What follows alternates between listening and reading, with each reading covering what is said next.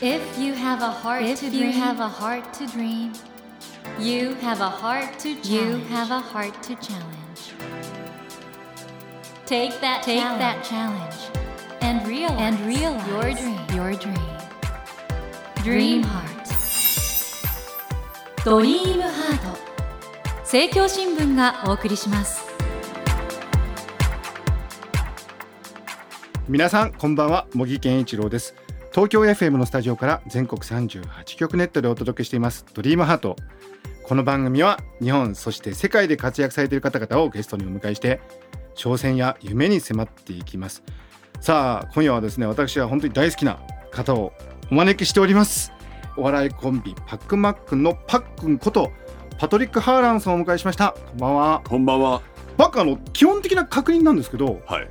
ボケでしたっけ？ツッコミでしたっけ？パックマックにはボケなんだけど、うん。僕の番組でツッコミ役にもあるんですよね、結局は。だから、茂木さんとも大昔、英語で喋れないととかでもインタビューさせてもらったんですけど、茂木さんもちょこちょこボケてくださるから、ツッコむときはツッコみます。いやもともとボケてんです。なるほど。というようなねハーバード卒の高学歴芸人というイメージもうん。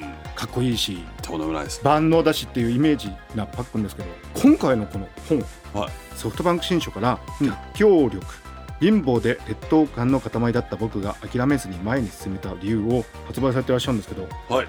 びっくりしましたこの本パックンめっちゃいい人ですね なんでびっくりするんですか、そこで。いや前から思っていいなかった。人だと思ったのとすごい尊敬しました心の中で 本当にありがとうございあます。とパックンのお母さんのこともすごく尊敬したかそれが狙いですよ。な そうだったんですか？もう本当に僕ママっ子で何かあってお母さんのことすぐ思い出すしこのラジオを聞いてる人はいつか僕と殴り合いの喧嘩したい人は僕のお母さんをけなせばいいんです。すぐカットになります。ねえ。チップスオニアショルダーだった。ああまティーンネイジャーだったんでしょ？あの昔は喧嘩パッてかったというか、まあ僕喧嘩したことはあの、うん。中学生が最後なんですけど、うんうん。あの負けず嫌いですまあ劣等感の塊っていうのはタイトルにある通りなんですけど、人の下に立ちたくないです。ね、あのでも日本人のうん。パックンのイメージは超エリートというイメージなんですけど 実は今回の逆境力まあもちろん勉強めちゃくちゃできたんですけど実はご家庭がすごい大変だったという、まあそうなんですね。貧乏育ちというか母子家庭で育って、うん。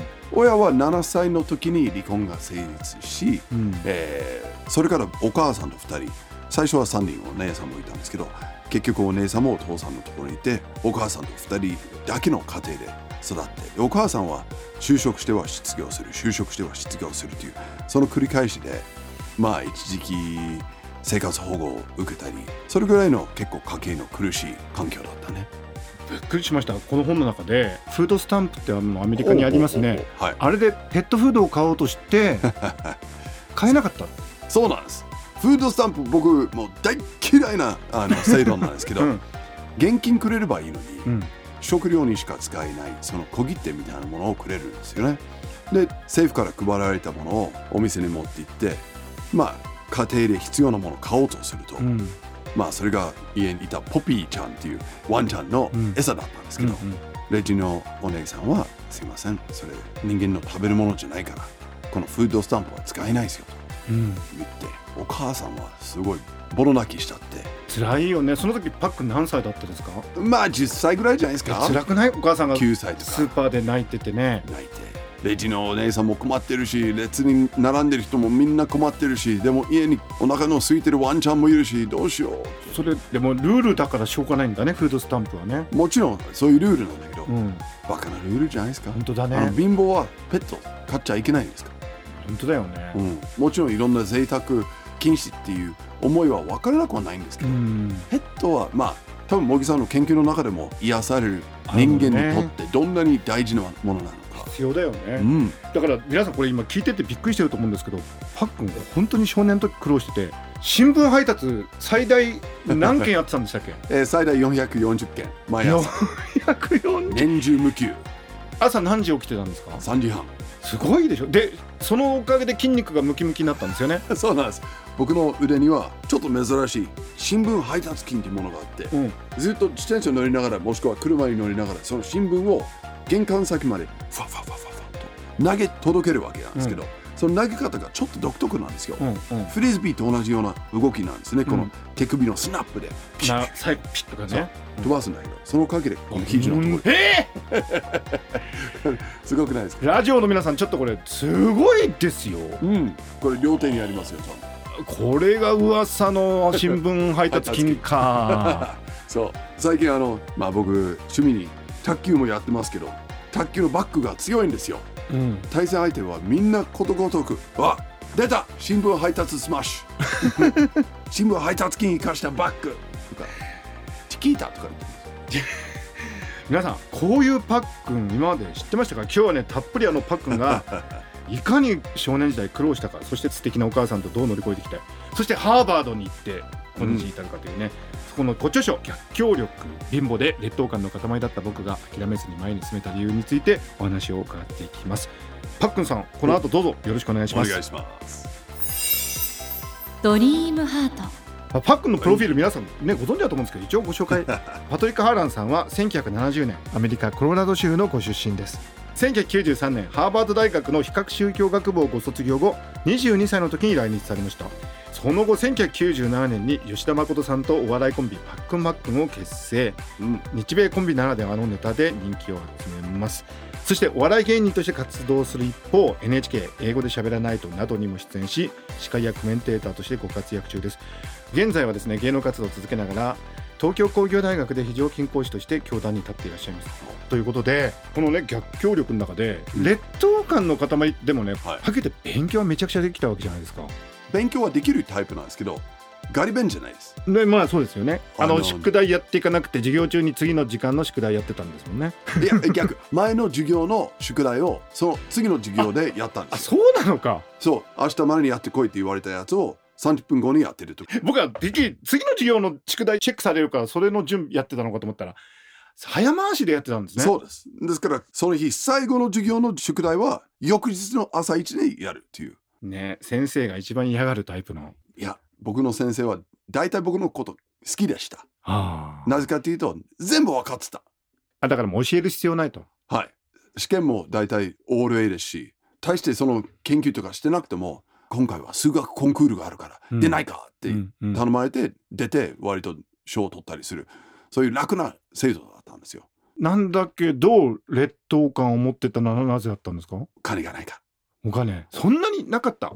あの例えばまあうん。僕、すごい頭いいっていうことを今自ら言って、うん。すごく嫌われちゃうと思うんですけどうん。おっちょこちょい。うんおちょこちょい。おっちょこちょいうん。なのは間違いないです、ですから忘れ物とか激しいです、気づいたかもしれないですけど僕ベルトから鎖をぶら下げてるんですけどこれ財布がついてるんですよ。なぜかというと財布は大体年3回ぐらいを通すからです。ええ今も。で子供の頃は例えば上着をうんどっかに置き忘れてうん。なくなっちゃうんですよ。はいはいはい。でも上着を買おうお金がない。あなくしちゃったらね。っていうことは上着なしでトレーナーとかをうん。重ね着して学校に行く。うんうん。バカにされますよね。うん。でもしょうがないです。で靴も穴開くけど新しい靴を買うお金がないから靴の中にアメリカのパン細長い一斤なんですよ。うん。日本の一斤って大体6枚切りじゃないですか、はい。アメリカの30枚切りはいです、はいはい。その細長いやつを靴下の上に入ってその上にさらに靴を履くとこれはレインブーツ代わりになれるわけですよ。でもバカにされます。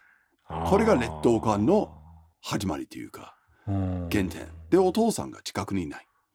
ですから他の子供がアメフトをやったりボーイスカウトに参加したりする、なぜかというとお父さんが連れて行ってうん。みんなでやるわけ、うん。どこお父さんがいないからみんながやってるそういう活動もできない。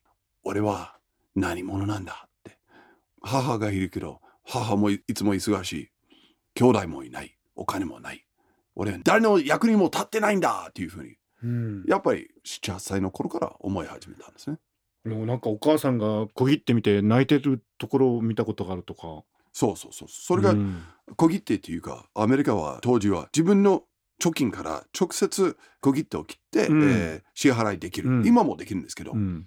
それが家計簿の代わりに使えるわけですあそうかそうかじゃああとどれが残ってるかというのも分かるの？そうかな？そういうことですねうん給料日に給料が入って、うん貯金額がぐんと上がってでそれから小切手を1個ずつ切っていくと減らしていくんですね、うんそれが次の給料日まで間に合わないと夜お母さんはその小切手帳を見て泣いてる。うんどうしよう。水道代が払えない。うん電気代が払えない。パトリックのコートが買えない。うん靴穴開いてる買えない。もしくは大きくなって履けない。どうしよう。でそういう、まあお母さんを見て、俺がなんかしなきゃいけないなと思って10歳の頃に新聞配達を始めたんですね。あのこの本読んでるとね周りの人が随分助けてくれたみたいですね。間違いないですね。まあ、うん茂木さんもそうじゃないですか。多分成功するみんなは誰かのうん手を借りていると思うんですよね。で僕はお母さんは失業している間は暇なんだけど就職する時はすごく忙しい、うん。で正直失業の時もお母さんも新聞配達するぐらいうん。必死になんとかうん家計を支えようとするんですけど、お母さんがいない間僕は誰に面倒を見てもらったかっていうと鍵っ子の時は例えば3軒隣のビューシング系のお母さん。うん。いつも家にいる。でうん。大体手作りクッキーが焼きたてでうん。学校から帰るとピンポンジェイソン君いるかって言って、うんうん。いなくても、うん。どうぞ上がってクッキー食べて牛乳飲んで今日どうだったって。僕の話を聞いてくれたわけですね。なんかあのエリアとしては比較的あの中産階級っていうか裕福な方がいらっしゃるエリアだった。あの中流階級っていうか、うんまあアメリカ面白い話うんですが、うん道を渡ると労働階級と中流階級が対面してるような向き合ってるんだ。向き合ってるような環境ですね。で僕はその中流階級の側にいる。うん。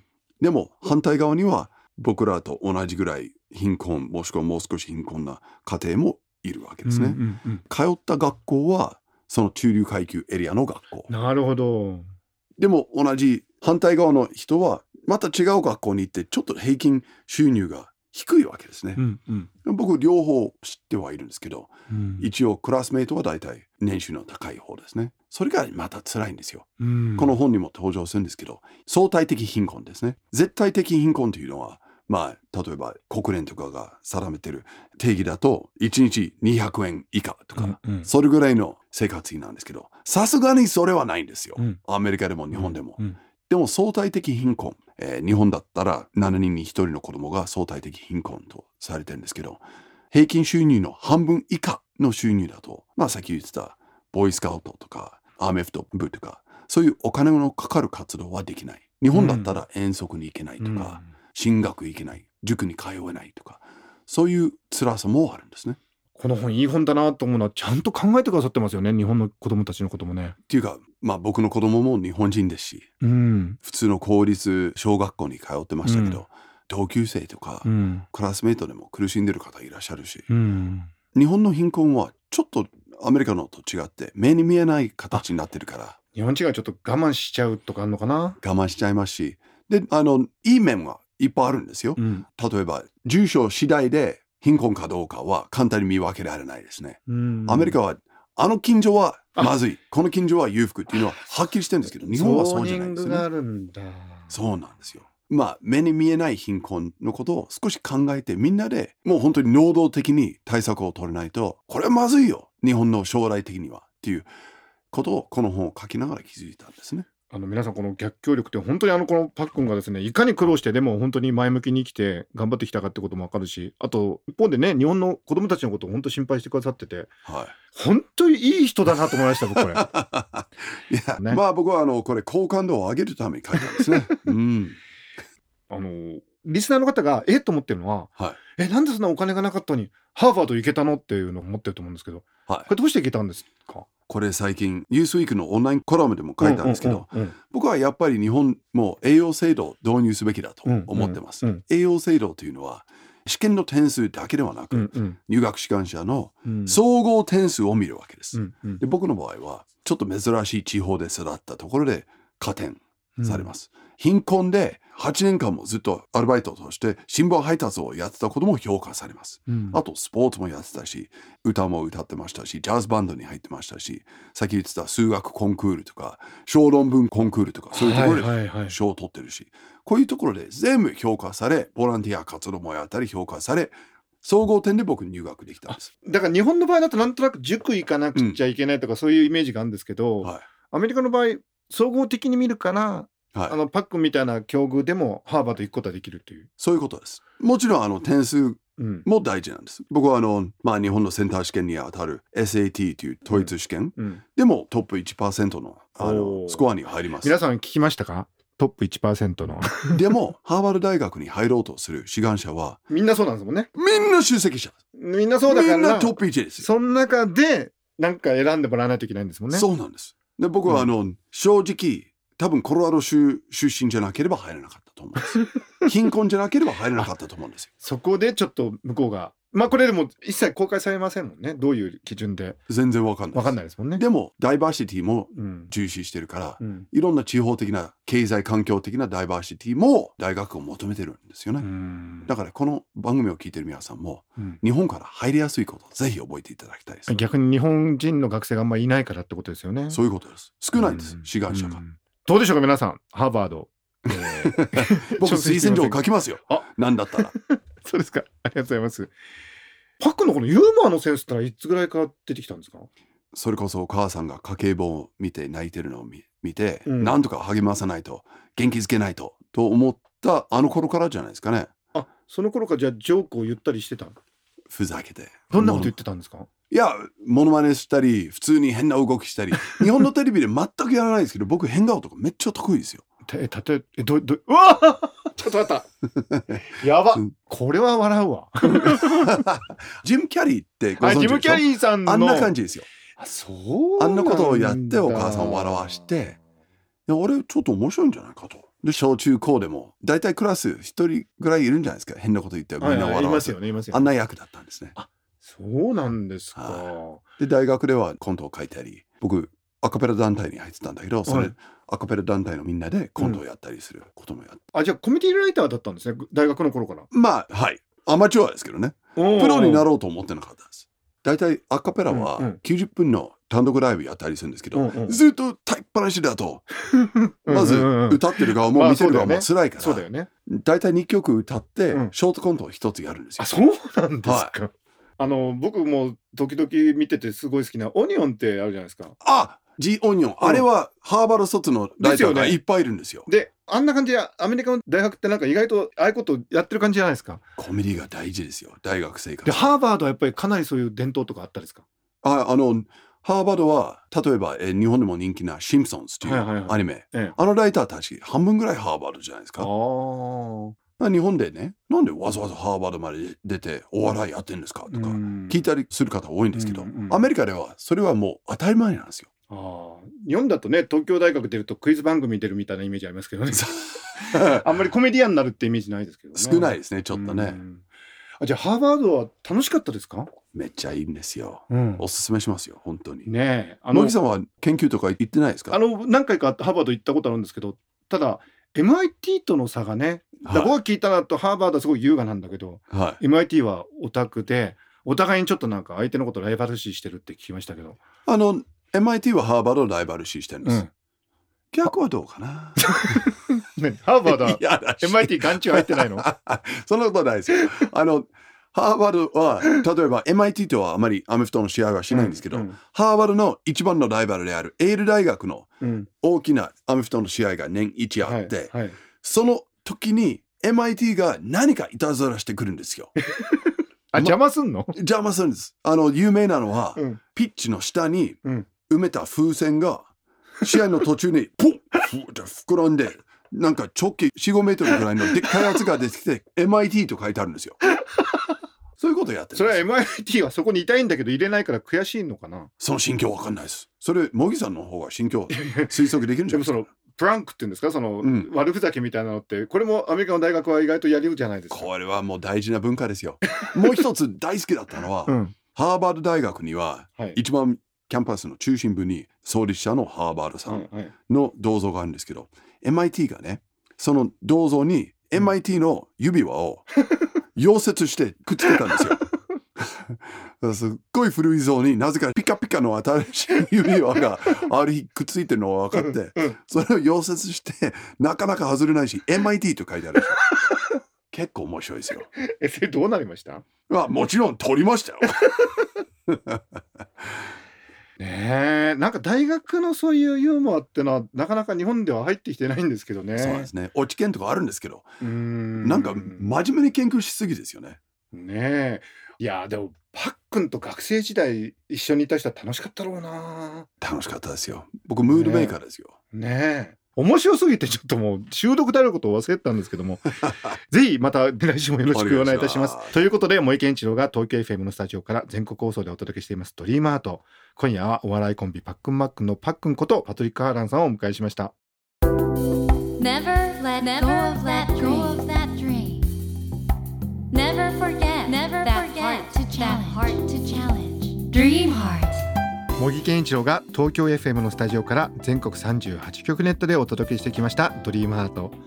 今夜はお笑いコンビパックンマックンのパックンことパトリック・ハーランさんをお迎えしてお話を伺いましたがいかがでしたでしょうか？この「逆境力」という本なんですけど本当にね僕ね恥ずかしいんですけどパックンの少年時代についてこういう風にねご苦労されたって知らなくてテレビに出てるねあの何回もご一緒してるんですけどあの明るい感じしか知らなかったんでいやこれだけのね苦労を乗り越えてこられたんだなっていうのは改めて思いましたしそしてね今そういう活躍されてる立場から今日本の子どもの7人に1人がですねそういう大変な状況にいるというふうにも統計的には言われてるんですけどその子どもたちのことをね今いろいろ考えてくださってる本当にいい人だなとやっぱり人柄が現れるんだろうと思うんですよね。だパックンのお仕事ぶりをずっと見てるとそういう人柄がいいからこそできることもたくさんあるんだなと思いました。ぜひこの本逆境力貧乏で劣等感の塊だった僕が諦めずに前に進めた理由お読みいただけたらなと思います。さて番組では毎週3名の方に1000円分の図書カードと番組特製のエコバッグをセットにしてプレゼントしています。私模擬に聞きたいことや相談したいこと番組の感想などお書き添えの上ドリームハートのホームページよりご応募ください。お待ちしています。そして無料音声アプリオーディでドリームハートの番外編番組模擬健一郎のポジティブ脳教室を配信中です。こちらも聞いてみてくださいね。来週もパックンことパトリック・ハーランさんをお迎えします。どうぞお楽しみに。それではまた土曜の夜10時にお会いしましょう。ドリームハートお相手は森健一郎でした。ドリームハート。政教新聞がお送りしました。